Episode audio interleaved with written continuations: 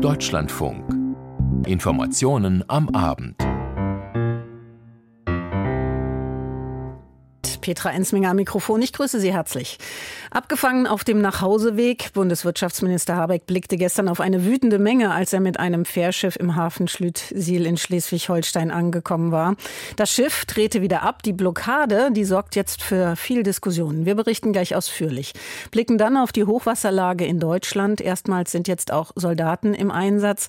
Kurz vor dem Nahostbesuch von US-Außenminister Blinken hat der israelische Verteidigungsminister Galant jetzt seinen Plan für die Zeit nach dem Krieg im Gazastreifen vorgestellt. Über die Lage in Nahost berichten wir ausführlich. Um Hamburg und seine Vergangenheit als deutsche Kolonialmetropole geht es dann im Anschluss an diese Sendung in unserem Hintergrund ab 20 vor 7. Ja, die Landwirte sind sauer auf die Bundesregierung. Die Bauern wollen Agrardieselsubventionen nicht hinnehmen, Kürzungen dabei und ihre Proteste trotz Nachbesserungen ja jetzt der Bundesregierung nicht stoppen. In der kommenden Woche wollen sie vielerorts mit ihren Traktoren auf die Straßen ziehen. Gestern schon hatten sich Landwirte an einem Fähranleger in Schleswig-Holstein versammelt, um den Bundeswirtschaftsminister Robert Habeck in Empfang zu nehmen. Die Fähre drehte angesichts der wütenden Menge ab. Habeck kam dann mit einem anderen Schiff erst in der Nacht an. Über das Ganze wird, wie gesagt, nun diskutiert. Sind diese Proteste gegen die Agrarkürzungen angemessen oder nicht? Johannes Kuhn berichtet aus unserem Hauptstadtstudio über die Debatte und über die Blockade am gestrigen Abend. Wir haben die Schnauze voll, wir haben die Schnauze voll. Sie skandieren und blockieren. Nach Polizeiangaben sind es 250 bis 300 Menschen, die bei einem Bauernprotest am Donnerstagabend den Fähranleger im schleswig-holsteinischen Schlütziel besetzen und damit Robert Habeck, Passagier einer gerade eingelaufenen Fähre, die Rückkehr aus dem Weihnachtsurlaub verwehren. Ein Gesprächsangebot des Ministers zerschlägt sich aus Sicherheitsgründen und Videos im Internet zeigen, wie die Fähre später wieder ablegen will, woraufhin ein Teil der Blockierer versucht, das Schiff zu stürmen. Die Situation droht zu eskalieren. Die Polizei setzt Pfefferspray ein. Habeck erreicht schließlich erst nach zwei Uhr nachts das Festland. Am Morgen danach zeigt sich Habecks Parteikollege, Landwirtschaftsminister Cem Özdemir, im ZDF entsetzt. Ich habe großes Verständnis dafür, wenn unsere Landwirtinnen und Landwirte ihre Position einbringen. Wir haben ja auch zugehört, wir haben unsere Position korrigiert. Dafür bin ich sehr dankbar. Ich habe davor immer gewarnt. Aber das, was da passiert, das sind Leute, denen geht es nicht um die deutsche Landwirtschaft. Die haben feuchte Träume von Umstürzen und das wird es nicht geben. Demonstrationsfreiheit ja, Übergriffe nein. So lautet am Freitag die Botschaft der Bundesregierung Regierung. Die Aktion verstoße gegen die Regeln des demokratischen Miteinanders und sei beschämend, erklärt Bundeskanzler Olaf Scholz auf der Online-Plattform X. Und sein Regierungssprecher Steffen Hebestreit ergänzt. Es zeigt, dass wir alle aufpassen müssen, dass die politischen Sitten nicht verrohen. Bei allem Verständnis auch für die politische Auseinandersetzung gilt es, Regeln zu beachten. Und das ist in diesem Fall völlig missachtet worden. Auch Habeck selbst äußert sich am Freitag in einer Mitteilung. So bedankt er sich bei seinen Mitreisenden für die Geduld sowie bei Schiffscrew und der Polizei. Der grünen Politiker zeigt sich jedoch auch beunruhigt, dass die Stimmung im Land sich derart aufheize. Protestieren sei in Deutschland ein hohes Gut. Nötigung und Gewalt zerstörten dieses Gut, so Habeck weiter. Häufig ist heute im politischen Berlin von Grenzüberschreitungen die Rede. Auch FDP und CDU kritisieren die Proteste rund um die Fährblockade, sowie hier Schleswig-Holsteins Ministerpräsident Daniel Günther. Ein vollkommen inakzeptables Verhalten. Und diese Chaoten, die dort unterwegs waren, haben dem Anliegen dort wirklich einen Bärendienst erwiesen. Ein Bündnis aus Organisationen wie Arbeitsgemeinschaft Bäuerlicher Landwirtschaft, Naturschutzring, BUND, Umwelthilfe und Greenpeace verurteilt ein, so wörtlich, antidemokratisches Verhalten bei den Protesten. Und auch der Deutsche Bauernverband distanziert sich von den Vorkommnissen. Bauernverband Generalsekretär Bernhard Grüsken. Diese Aktion gestern Abend, das geht gar nicht. Verletzung von Privatsphäre, Nötigung, Gewalt, das funktioniert nicht. Das ist nicht unser Protest. Aber wir gehen auch davon aus, dass das ein Einzelfall bleiben wird. Grüsken betont, an der geplanten Protestwoche festhalten zu wollen. Die Bundesregierung hatte die Streichung der Kfz-Steuerbefreiung zwar gestern kassiert, die Bauern sind aber dennoch unzufrieden, weil die Subventionen für Agrardiesel bis 2026 nach und nach gestrichen werden. Ab kommenden Montag wollen sie deshalb Protestaktionen und Sternfahrten im ganzen Bundesgebiet durchführen. Das Bundesinnenministerium sieht derzeit darin keine Gefährdungslage. Ein Sprecher warnte jedoch, es ist davon auszugehen, dass insbesondere Akteure aus dem rechtsextremistischen Spektrum wie auch aus dem Spektrum derjenigen, die den Staat delegitimieren wollen, im Verlauf der Protestwoche oder versuchen werden, die entsprechenden Veranstaltungen für eigene Interessen zu instrumentalisieren. Die Staatsanwaltschaft Flensburg ermittelt inzwischen zu den Ereignissen von gestern Abend wegen des Verdachts der Nötigung. Ob weitere Straftaten vorlägen, werde geprüft. Johannes Kuhn informierte und um die Bauernproteste insgesamt geht es auch in unserem Podcast Der Tag in einem Gespräch mit dem Protestforscher Felix Andal zu finden in der Deutschlandfunk Audiothek App. Die Hochwasserlage entspannt sich in Teilen Deutschlands, in anderen ist sie weiterhin kritisch. An der Elbe etwa steigt das Hochwasser weiter an und nähert sich nach einer Vorhersage der Landeshochwasserzentrale wieder dem Niveau wie kurz vor dem Jahreswechsel an. Erstmals sind auch Bundeswehrsoldaten im Einsatz. In Sachsen-Anhalt helfen sie beim Befüllen und Verteilen von Sandsäcken. Die Gesamtsituation, die beobachtet für uns Axel Schröder. Die Situation in den deutschen Hochwassergebieten bleibt angespannt. Nachdem die Pegel der Weser bei Hannover Schmünden zuletzt gesunken waren, steigt das Wasser mittlerweile wieder. Und im Raum Oldenburg, in Pferden und Celle bereitet sich die erste Panzerdivision der Bundeswehr auf ihren Hochwassereinsatz vor. Niedersachsens Landesbranddirektor Dieter Rohrberg versichert, dass die Bundeswehr so lange bereitsteht, bis sich die Situation dauerhaft entspannt. Wir haben nach wie vor Standby zehn Hubschrauber der Bundeswehr und wir haben nach wie vor zwei Hubschrauber der Bundespolizei, die uns bei, ich sage mal, nicht nur den Deichsicherungsmaßnahmen, sondern darüber hinausgehend auch, wenn wir Deichbrüche hätten sofort zur Verfügung stehen, angefangen für Evakuierungsmaßnahmen oder dann zur Beseitigung dieser Durchbruchstellen. Soldatinnen und Soldaten sind auch im Landkreis Mansfeld-Südharz in Sachsen-Anhalt im Einsatz. Dort befüllen sie Sandsäcke, um die Fluten der Helme aufzuhalten. Auch rund um die Talsperre Kelbra sind die Einsatzkräfte von THW, Feuerwehr und Deutschem Roten Kreuz im Dauereinsatz. An vielen Orten sind nicht allein die Pegelstände das Problem, sondern die Dauer des Hochwassers. Denn die Deiche sind meist nur dafür ausgelegt, dem Wasserdruck mehrere Tage lang standzuhalten. Je länger das Hochwasser anhält, desto größer wird die Gefahr von Deichbrüchen, erklärte heute Anne Regmeier, Direktorin des Niedersächsischen Landesbetriebs für Wasserwirtschaft, Küsten- und Naturschutz. Wir machen uns da keine Sorgen, aber wir müssen eben hinschauen. Und ich möchte jetzt eben auch nicht an irgendeiner Stelle Entwarnung geben, möchte aber auch nicht sagen, nach zehn Tagen versagt jeder Deich, um Gottes Willen. Das kann man überhaupt nicht sagen. Das heißt, wir müssen weiter beobachten und das ist genau das, was vor Ort auch gerade läuft. Und da bin ich eben sehr beruhigt, dass wir so viele Einsatzkräfte auch vor Ort haben. Durch ein schnelles Eingreifen der Einsatzkräfte konnte so zum Beispiel die Unterspülung der Landstraße 191 bei Ahlden verhindert werden. Anne Rickmeier geht davon aus, dass es noch eine Woche dauern könnte, bis sich die Lage tatsächlich entspannt. Das niedersächsische Umweltministerium kündigte heute ein 10 Millionen Euro Programm zur Unterstützung von Menschen an, die durch das Hochwasser besonders stark geschädigt wurden. Der Niedersächsische Städte- und Gemeindebund fordert, möglichst rasch die Lehren aus der diesjährigen Hochwasserlage zu ziehen. Gefordert wird ein Fluthilfefonds für Kommunen, mehr Mittel für den Deichneubau und die Deichertüchtigung, für Rückhaltebecken und die Anschaffung zusätzlicher mobiler Deiche für Krisensituationen. Axel Schröder war das über die angespannte Lage in den Hochwassergebieten in Deutschland. Für ihren unermüdlichen Einsatz hat Bundespräsident Frank-Walter Steinmeier den Zehntausenden Helfern und Helferinnen in den Hochwassergebieten gedankt. Er will einige von ihnen in Kürze auch in Schloss Bellevue empfangen. Kai Clement über die Botschaft des Bundespräsidenten an die Helfenden. Bundespräsident Frank-Walter Steinmeier spricht den freiwilligen Helferinnen und Helfern seine größte Hochachtung aus. Viele opferten ihre Freizeit für den Schutz ihrer Gemeinde und ihrer Mitbürger und seien bis zur Erschöpfung im Einsatz. Sie verdienten den Dank der ganzen Nation. Wörtlich heißt es in Steinmeiers schriftlicher Mitteilung, wir müssen allen, die schützen und retten, den Rücken stärken, sie alle sichtbar würdigen. Sie sind Vorbilder. Zum Neujahrsempfang am kommenden Dienstag im Berliner Schloss Bellevue hat der Bundespräsident Freiwillige Feuerwehrleute und Helfer des Technischen Hilfswerks eingeladen. Steinmeier erklärt, wenn es darauf ankommt, dann steht unser Land zusammen. Fast wortgleich hatte sich gestern Bundeskanzler Olaf Scholz bei einem Besuch im Hochwassergebiet von Sachsen-Anhalt geäußert. Der Bundespräsident bat zudem Unternehmen und Betriebe, die Hilfseinsätze auch weiter durch Freistellungen zu unterstützen. Die Informationen waren das von Kai Clement. Mit dem Angriff der radikal-islamischen Hamas auf Israel ist der Nahostkonflikt eskaliert. Israel greift infolge der Terrorattacke ja weiter Ziele im Gazastreifen an. Mehr als 100 sollen es laut israelischer Armee im gesamten Gazastreifen in den zurückliegenden 24 Stunden gewesen sein. Darunter Militärstellungen, Raketenabschussrampen und Waffenlager der Hamas. Zugeschaltet ist uns aus Tel Aviv Julio Segador.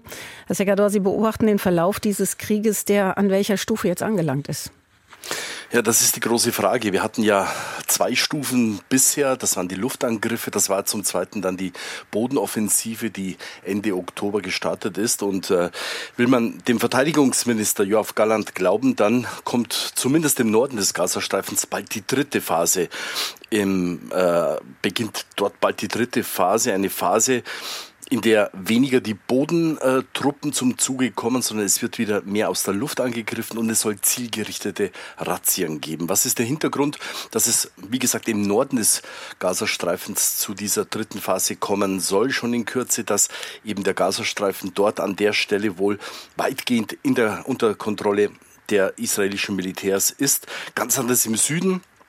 Da finden ja weiter sehr, sehr heftige Kämpfe statt, auch heute wieder, äh, vor allem in der Stadt Khan Yunis, wo ja führende äh, Funktionäre und äh, Kämpfer der Hamas vermutet werden, allen voran natürlich Yahya Sinwar, der Chef der Hamas im Gazastreifen.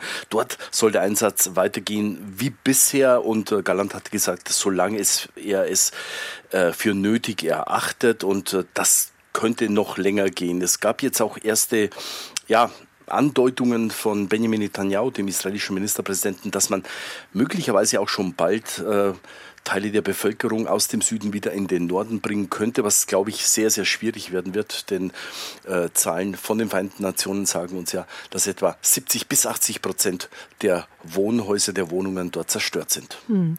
Und Sie haben Israels Verteidigungsminister Galant angesprochen, der hat jetzt auch seine Gaza-Pläne vorgestellt gestern ähm, für die Zeit nach dem Krieg, also nach Kriegsende. Ähm, welche Ziele verfolgt Israel da? Was können, können Sie uns über diese Pläne sagen? Also ein Ziel wird sein, äh, dass man nicht in die Zivilverwaltung einsteigt. Also das will sie, um es einfach mal salopp zu formulieren, Israel nicht ans Bein binden. Und da hat eben äh, Galland gestern, als er seine Pläne erst der Presse und dann dem Kriegskabinett vorgestellt hat, gesagt, dass eben lokale palästinensische Kräfte hier diese Zivilverwaltung künftig übernehmen sollen. Das ist ein Punkt. Der zweite Punkt ist, äh, wie sieht es militärisch aus? Da will Israel weiterhin den Daumen drauf haben. Also da äh, will man sicher gehen, dass äh, Israel vom Gazastreifen nicht mehr gefährdet wird. Also die militärische Kontrolle will Israel weiter ausüben. Äh, da hat Galant gesagt, Israel behalte sich das Recht vor, im Gazastreifen frei zu operieren. Das sind zwei Punkte, aber es gibt noch zwei weitere Punkte. Einer ist, glaube ich, auch sehr, sehr interessant. Und zwar geht es da um den Wiederaufbau. Klar ist, der Gazastreifen ist, ist zu weiten Teilen zerstört. Wie soll dieser Wiederaufbau eben vonstatten gehen? Und da stellt sich Galant vor, dass eine multinationale Truppe, wie er es formuliert hat, die eben geführt wird von den USA, von der Europäischen Union möglicherweise und auch von gemäßigten arabischen Ländern, dass die diesen Wiederaufbau organisieren. Gemäßigte arabische Länder, das könnten sein unter anderem Ägypten, Marokko oder auch die Vereinigten Arabischen Emirate, also arabische Länder, die schon vor dem 7. Oktober vergleichsweise gute Beziehungen zu Israel hatten. Mhm. Herr Segador, lassen Sie uns kurz noch auf die Region schauen. Der stellvertretende Hamas-Chef Al-Aruri ist gerade in der Hauptstadt Beirut getötet worden. Hisbollah-Chef Nasrallah, der bezeichnete diese Tötung als Bedrohung für das ganze Land. Und er sagte, angesichts der Hisbollah-Angriffe auf Israel bestehe jetzt eine historische Chance für den Libanon von Israel besetztes Land zu befreien. Auch im Irak bestehe dort eine historische Chance, die US-Präsenz zu beseitigen. Es gibt ja die Befürchtung einer weiteren Eskalation in Nahost, die wie berechtigt ist. Was würden Sie sagen? Naja, wenn man sich die heutige Rede von Hassan Nasrallah, dem Generalsekretär der Hisbollah, anhört und anguckt, dann ist es eher so, dass äh, deeskaliert worden ist. Also das muss man schon feststellen. Ähm, es haben ja einige damit gerechnet, vorgestern schon bei seiner ersten Rede, möglicherweise heute, dass er ja, gegenüber Israel eine Kriegserklärung ausspricht. Auch das ist vermutet worden. Das war aber nicht so. Das muss man ganz klar sagen. Dass Nasrallah in Richtung Israel droht und dass er jetzt auch äh, für die Tötung für die gezielte Tötung von äh, äh, Al-Aruri auch Rache äh, schwört, war eigentlich zu erwarten. Wie die aussehen wird, weiß man natürlich nicht. Er hat gesagt, äh, es wird eine Reaktion geben für die Eliminierung von Al-Aruri. Die ist auf dem Weg, aber die hängt nun auch von den Entwicklungen und von Gott ab. Also er gibt sich hier sehr, sehr kryptisch, der Generalsekretär der Hisbollah. Also es war jetzt nicht viel Neues. Es war wie eigentlich auch vor zwei Tagen eine sehr, sehr langatmige Rede, eher für die eigenen Leute gedacht. Und wie gesagt, die Drohgebärden gegenüber Israel, die sind nicht neu.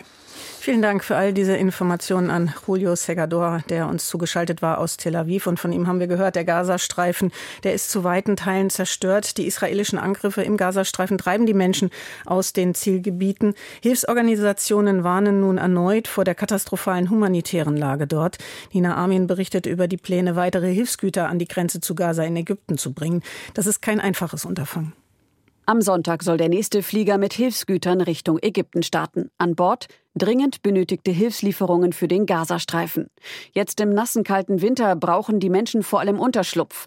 Ein Großteil der Bevölkerung ist auf der Flucht vor den israelischen Angriffen, kann nicht in die zerbombten Häuser zurück.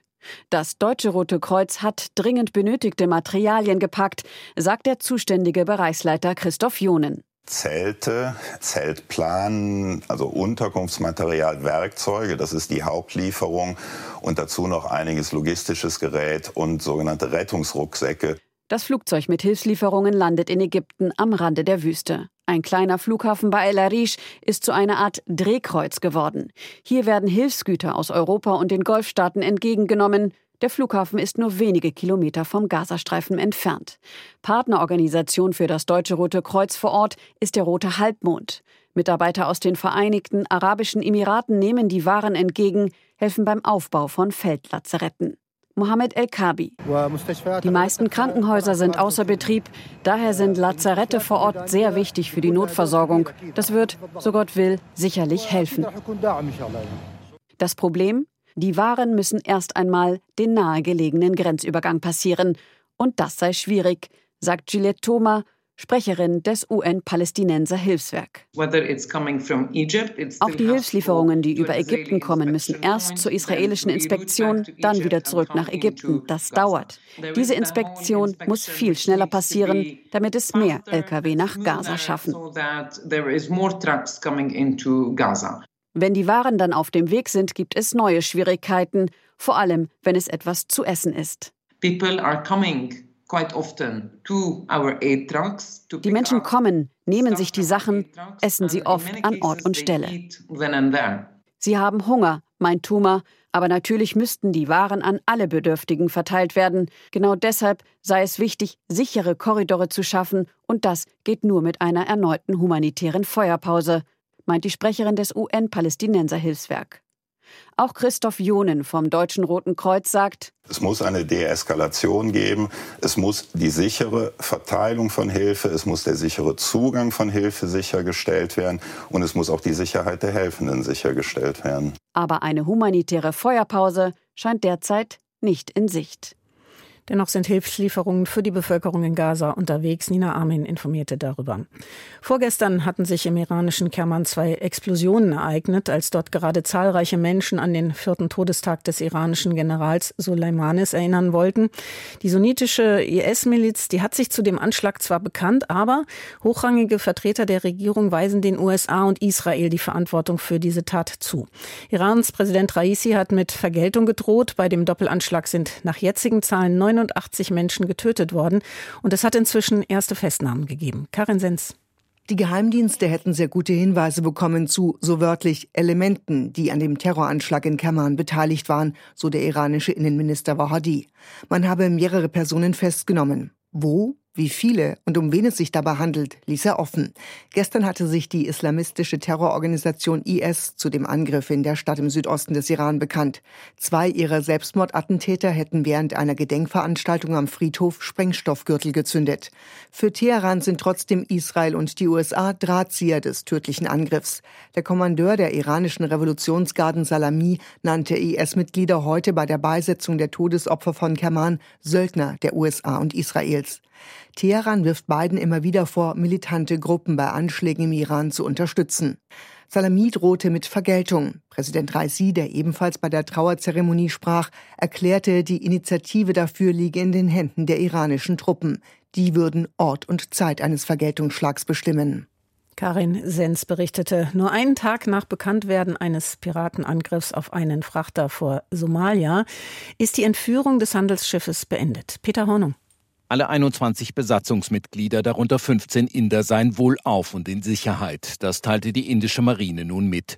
Eine Eliteeinheit sei auf den Frachter gegangen. Die Piraten seien jedoch schon weg gewesen. Sie hätten den Versuch einer Entführung offenbar aufgegeben, als ein indisches Kriegsschiff sich näherte. Der Zerstörer Chennai hatte das unter der Flagge von Liberia fahrende Frachtschiff Laila Norfolk zuvor verfolgt. Die Inder helfen nun, die Stromversorgung der Laila Norfolk wiederherzustellen, damit das Schiff seine Reise fortsetzen kann. Der indische Zerstörer bleibe zunächst in der Nähe, hieß es. Die britische Beobachtungsstelle für die Seefahrt hatte gestern Abend gemeldet, dass fünf bis sechs Bewaffnete das Frachtschiff vor der Küste Somalias geentert hätten. Die Laila Norfolk war unterwegs aus Südamerika in die Golfregion. Indien hat vor kurzem einen Flottenverband in das Seegebiet geschickt. Er sollte, wie die Marineeinheiten anderer Staaten auch, Handelsschiffe vor Angriffen aus dem Jemen schützen. Vom Iran unterstützte Houthi-Rebellen attackieren derzeit Schiffe im Roten Meer, die Richtung Israel fahren. Peter Hornung. Und wir gehen noch einmal ins Inland. Eine Partei zu gründen, das ist in Deutschland grundsätzlich nicht schwer. Es ist keine staatliche Genehmigung erforderlich. Allerdings muss die innere Ordnung der Partei demokratischen Grundsätzen entsprechen.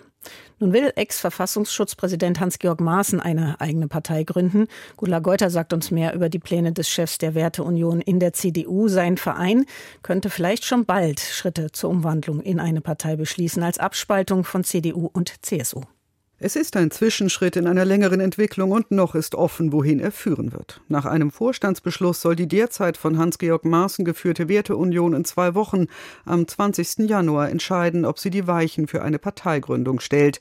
Mit einer, wie Maaßen in Welt TV aufzählte, neuen Programmatik. Eine neue Programmatik im Bereich Migrationspolitik, ein Stopp der Zuwanderung nach Deutschland, eine neue Programmatik im Bereich Energiepolitik, aufhören mit dieser Energiewende, eine neue Programmatik im Bereich Gender, eine neue Programmatik im Bereich Klima. Nach Maaßens Vorstellung soll die neue Partei schon bei den Landtagswahlen in Sachsen, Thüringen und Brandenburg antreten. Ich sehe eigentlich ganz hoffnungsvoll mit Blick auf die Landtagswahlen am 1. und 22. September dieses Jahres. Aber die Voraussetzung ist, dass die Mitglieder das überhaupt wollen. Und zwar mit Zweidrittelmehrheit. Eine Abnabelung von der CDU nennt das der frühere Chef des Bundesamts für Verfassungsschutz Maaßen.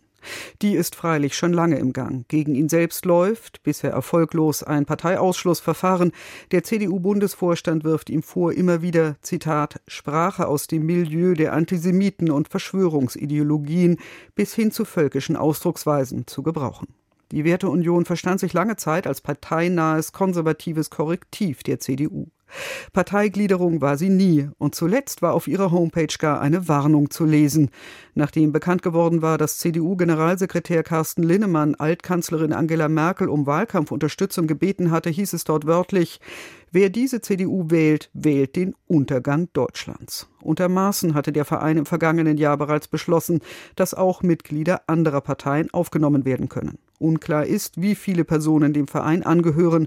Maaßen spricht von über 4000. Unklar ist auch, wie viele davon bei der CDU eingetragen sind. In jedem Fall gibt es verschiedene Gruppierungen, die nicht nur unterschiedlich zur CDU stehen, sondern auch zur AfD.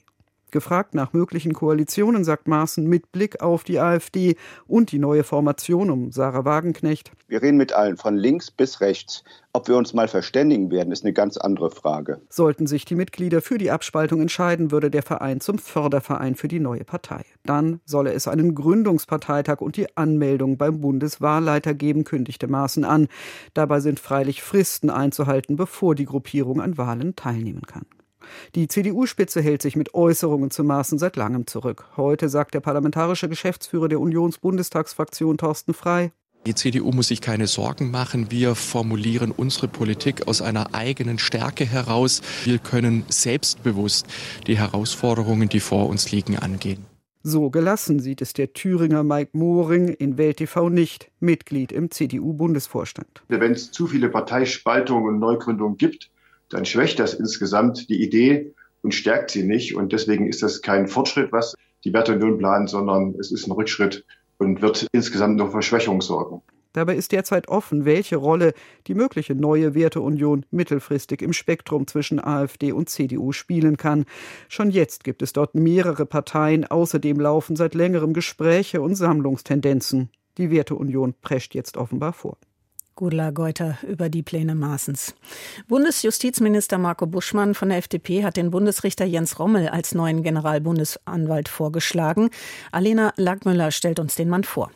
Jens Rommel ist seit knapp vier Jahren Strafrichter am Bundesgerichtshof. Davor leitete er die zentrale Stelle zur Aufklärung nationalsozialistischer Verbrechen mit Sitz in Ludwigsburg. Dort werden Vorermittlungen gegen mutmaßliche NS-Verbrecher geführt, um heute noch lebende Täter zur Rechenschaft zu ziehen. Außerdem war er als Oberstaatsanwalt in Ravensburg tätig. Die Bundesanwaltschaft kennt Jens Rommel ebenfalls von innen. Dort war er vier Jahre lang wissenschaftlicher Mitarbeiter. Vor der Ernennung zum Generalbundesanwalt muss der Bundesrat der Personalie noch zustimmen. Die Neubesetzung war nötig geworden, weil der bisherige Generalbundesanwalt Peter Frank als Richter an das Bundesverfassungsgericht wechselt. Die Bundesanwaltschaft ist die Anklagebehörde des Bundes, die für sogenannte Staatsschutzdelikte zuständig ist. Dazu gehören zum Beispiel die Ermittlungen in den Bereichen Terrorismus und Spionage. Alena Lackmüller berichtete. Niemand gehörte dem Parlament länger an als er. Wolfgang Schäuble. Nach langer schwerer Krankheit ist der CDU-Mann ja am zweiten Weihnachtstag im Alter von 81 Jahren verstorben. Heute wurde in seiner Heimatstadt Offenburg Abschied genommen von dem Politiker, der als Minister, CDU-Chef, Fraktionsvorsitzender und Präsident des Deutschen Bundestages wichtige politische Ämter innehatte. Robert Wolf hat das verfolgt.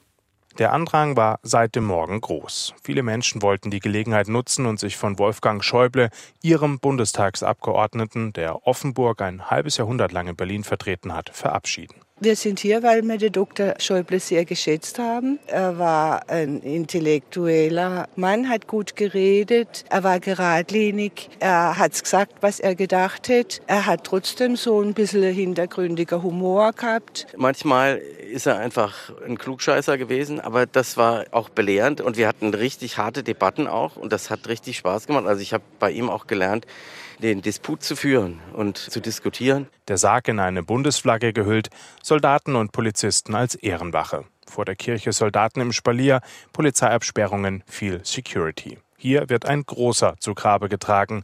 Das war schnell sichtbar. Baden-Württembergs Landesbischöfin Heike Springhardt hielt eine sehr persönlich formulierte Trauerrede, die sich vor allem mit dem Menschen Wolfgang Schäuble beschäftigte. Und als das Leben in den Weihnachtstagen von ihm ging, da hat er noch einmal sehr lange auf seinen Schwarzwald gesehen. Baden-Württembergs Ministerpräsident Winfried Kretschmann sprach ein paar Worte, ebenso CDU-Chef Friedrich Merz. Beide betonten Schäubles Wirken als Innen- und Außenpolitiker. Welche Bedeutung Schäuble für die Stadt Offenburg hatte, unterstrich Offenburgs Oberbürgermeister Marco Steffens. Ein Staatsmann von Weltrang, der nie vergessen hat, woher er kommt. Und wenn ich mich unter den Offenburgerinnen und Offenburgern umhöre, dann kann ich sagen, Dafür haben sie ihn auch geliebt. Der emotionale Höhepunkt war sicherlich die Rede von Schäubles Tochter Christine Strobel. In einer sehr zugewandten, persönlichen, freundlichen, teilweise sogar humorvollen Rede hat sie sich von ihrem Papa verabschiedet. Als vor Weihnachten klarer wurde, dass es dieses Mal wirklich zu Ende geht, hat Papa morgens auf die Frage, wie es ihm geht, geantwortet, dass die Nacht so gut gewesen sei, dass er überlegt habe, noch ein paar weltpolitische Probleme zu lösen. Er hat dabei, wie so oft, spitzbübisch gelächelt und gemeint, er habe keine Angst vor dem Sterben und wäre auch mit sich im Reinen. Mit dem Weihnachtslied O du Fröhliche ist der Trauergottesdienst am Mittag zu Ende gegangen. Das Lied hatte Wolfgang Schäuble kurz vor seinem Tod noch in derselben Kirche an Heiligabend beim Weihnachtsgottesdienst gesungen. Den abschließenden Trauerzug zum Friedhof begleiteten mehrere hundert Menschen und ein soldatisches Ehrengeleit. Zwischenfälle gab es keine. Der offizielle Staatsakt für Wolfgang Schäuble findet am 22. Januar in Berlin statt. Und die Zeremonie in Offenburg, die hat heute Robert Wolf für uns verfolgt. Und damit gehen diese Informationen am Abend auch langsam ihrem Ende entgegen. Ich verweise noch auf unsere Kommentare hier im Deutschlandfunk ab 19.05 Uhr. Da geht es unter anderem um die Blockade der Fähre von Robert Habeck. Mehr als ein wütender Protest hören Sie dann. Ich bedanke mich fürs Zu- und Hinhören. An dieser Stelle verabschiedet sich Petra Ensminger. Ihnen allen noch einen angenehmen Abend.